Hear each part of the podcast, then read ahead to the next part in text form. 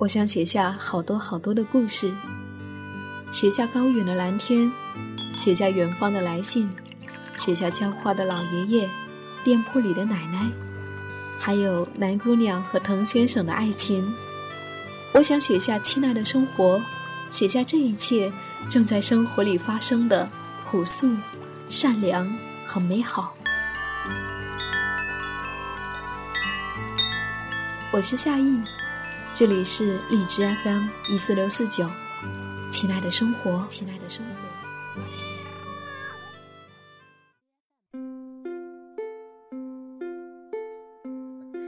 如果你愿意，生活就是远方。嗨，你好，我是夏意，夏天的夏，回的意，很高兴又和你在一起。最近《千与千寻》在中国大陆上映，不知道你有没有去看呢？你最喜欢《千与千寻》当中的哪一个角色呢？今天想要跟你分享我写下的这篇文字，和你分享我眼中的《千与千寻》。啊！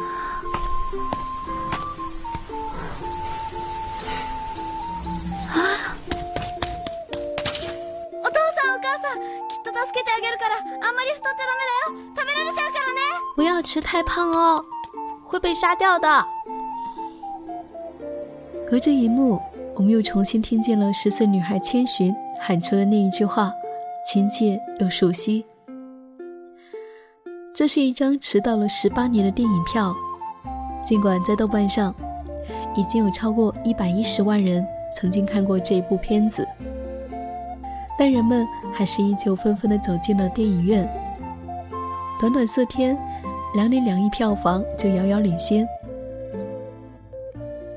在日本电影市场上更是如此，十八年来，它一直保持着票房第一的神话。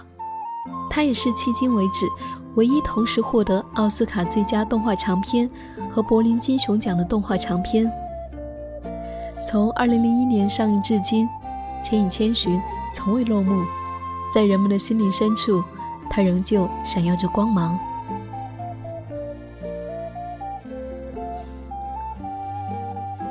随着画面徐徐展开，金碧辉煌的油屋，若隐若现的游船，古灵精怪的各路生灵，海天一色的海上小火车，在虚拟的动画世界里，宫崎骏为我们勾勒出了一个充满想象力的奇幻美妙的世界，像是打开了潘多拉的魔盒，每一幅画面都是一个惊喜。但拨开这些虚拟的奇幻的表象。一层层剥落，在每一个独特的角色身上，我们似乎都能看见我们身上的某一部分。无脸男代表的寂寞，千寻爸爸妈妈的贪心，巨婴宝宝的调皮捣蛋，汤婆婆的善良，千寻的勇气。每一个角色都是人性的写照，我们与之深深共鸣。无论是大人。小孩还是老人，都能在其中看见自己的影子，这是《千与千寻》的魅力。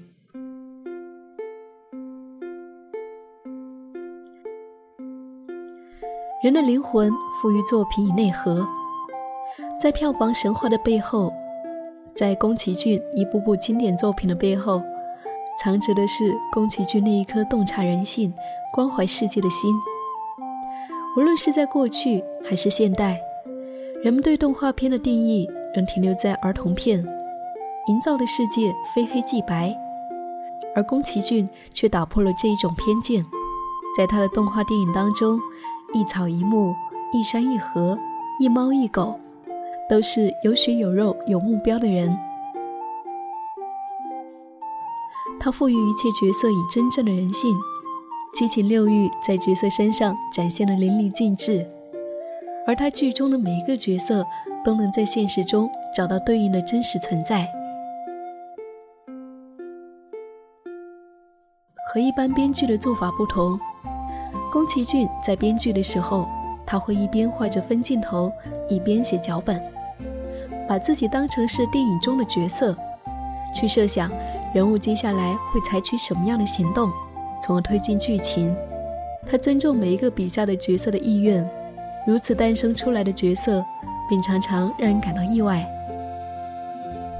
宫崎骏说：“你可以看见的是，决定动画创作的是角色的意愿，你不是在描述他们的命运，而是在描述他们的意愿。”于是，我们看见了一个非常勇敢，也会因为脆弱而哭泣的千寻；看见了一个热爱飞行又厌恶战争的内心矛盾的红猪；看见了一个起初不受人欢迎，却依然保持着善良的魔女。这些角色是真实的，是饱满的，是存在于我们之中的你、我或是他。从人性出发。他反对一切泯灭人性的行为，关照现实，呼吁和平，反对战争，尊重女性，倡导人与自然共处。这些超越了狭隘的民族主义的普世价值，在他的作品中反复再现。在《千与千寻》中，我们可以看见经济泡沫的幻影，人心沦为金钱的奴隶。在《幽灵公主》中，我们看见人与自然的矛盾。在龙猫中，我们看见人与万物共生，就会受到自然的奖赏。对人的关怀之心，便赋予了这些作品以灵性，让他们就像蒲公英一样，随着风飘过种族、国家、人群的隔阂和时间的局限性，在人们心中生长，种下一颗颗美好的种子。这些质朴、自然、生动。而又具人文性的作品，在商业动画大制作的世界中，稳稳地占据一方，穿越时间的洪流，成为了一代经典。每个时代都从来不乏艺术作品，但一年一年过去，大多数文艺消费品就像是浪潮一样，在市场上快速地聚集人气，又快速地退潮，慢慢被人遗忘。人性关怀会赋予艺术作品以穿透时光的生命力，在宫崎骏的作品当中，我们可以看见这一种力量。无论时代怎样变化，人性是永恒的。那些潜藏在我们身体里的七情六欲，从远古以来就一直沿袭在我们身上。我们都渴望爱，渴望社会认同，渴望自我实现，这是我们永恒的追求。当艺术作品呼应人性的内在需求，他们便有了一直流传下去的生命力，在人类的长河中不被冲走。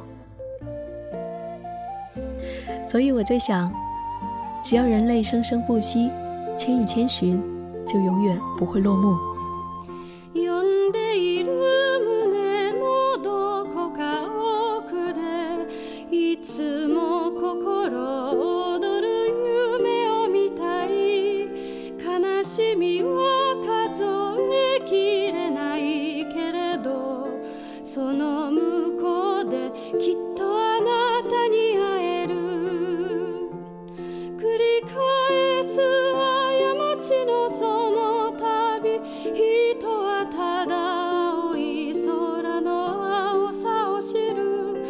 てしなく道は続いて見えるけれどこの両手は光を抱ける。さよならの時の静かな胸。ゼロになる体が耳を澄ませる。生きている不思議死んでゆくはな花も風も街もみんな同じ。ララララララララララララララララ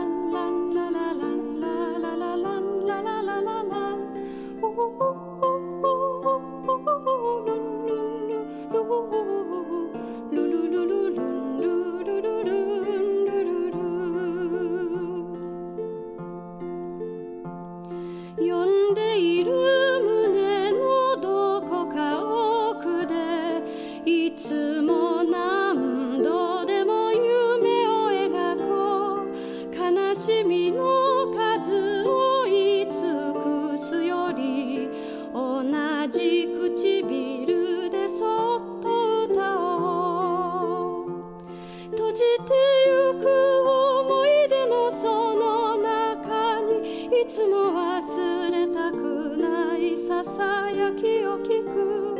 粉々に砕かれた鏡の上にも新しい景色が映される。始まりの